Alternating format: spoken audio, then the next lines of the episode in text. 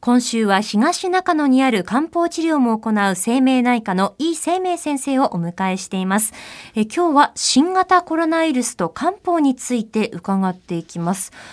あの、まあ、コロナに対してと言いますと、もう勝手なイメージかもしれませんが、はい、解熱剤ですとか、はい、まあ、喉の痛みに対処する薬、どちらかというと西洋医学の薬なのかなとも思うんですが、漢方はいかがなんですか、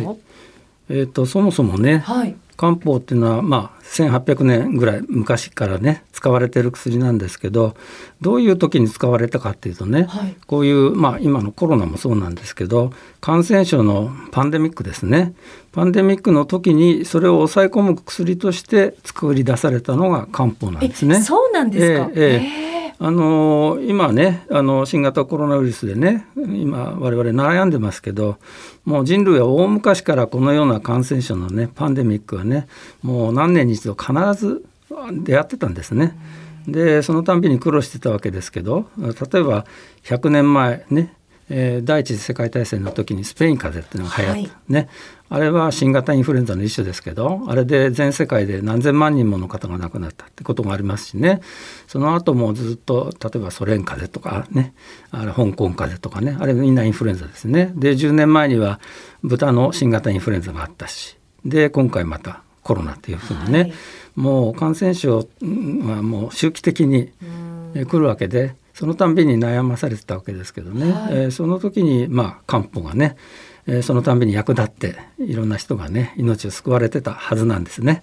うん、えー、しかもですね、はい、漢方っていうと皆さんねゆっくりじんわり効くんだろうというイメージがありますがそうではなくて、はい、症状を取るための漢方っていうのはね即効性があるんですよ。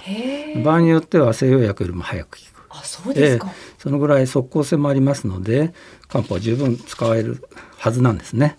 ということをあの思いながら患者さんの検査とかね、はい、治療とかワクチンの接種をしております。あの例えば具体的にコロナに感染した時の症状で、うん、こういう症状には漢方が合うというのはありますか、うんうん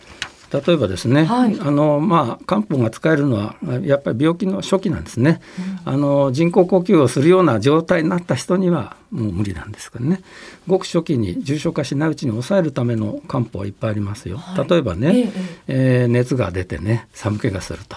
うん、で不収支が痛いと。だけどあまだ、ね、汗が出てないと。そういうごく初期にはね、えー、インフルエンザにも使うんですけどね。例えば葛根糖とかね魔王糖とかね、はい、で高齢者だと魔王節最新糖なんていうね漢方もありますけどそういった薬をあの短期間ですねどんと飲むとねもう1日2日で熱がパッと下がっちゃうこともあってものすごく楽になります。まあ、解熱鎮痛薬飲むのもいいですけどね、えー、それよりもひょっとしたらこっちのが効く場合もあるんじゃないかなというふうに思ってますけど。はい。よくその漢方の話の時に、なんか書を読むっていう言葉を伺いますけども、これってどういう意味なんですか？あの書を読むっていうのは要するに、ね、患者さんの体質を見るんですね。はい、あの例えば寒がりでね、あの体が弱くて胃の弱い人とがっちりした体格でね頑丈な人であそんじょそこらのことじゃねへこたれないような人とではね同じ症状であっても使う薬が違うんですね。そうなんですね、うん、あの西洋医学は病名であの処方しますからこういう病名だったらこういう薬ってもう決まってるんですけど、ね、1対1でね、ええ、漢方は決まってないんです。あそうなんですか、うん、こういう症状だけどこういう体質の人だったらこの薬こっちの方の体質の人だったらこっちの薬っていうふうにね、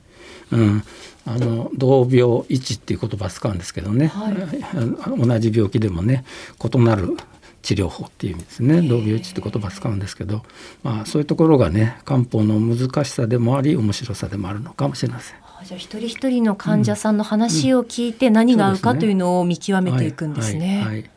うん。そう聞くとなかなか本当に奥深いですよね。そうですね。うんえー、生命内科の井生命さんにお話を伺っています。先生、明日もよろしくお願いします。はい、お願いします。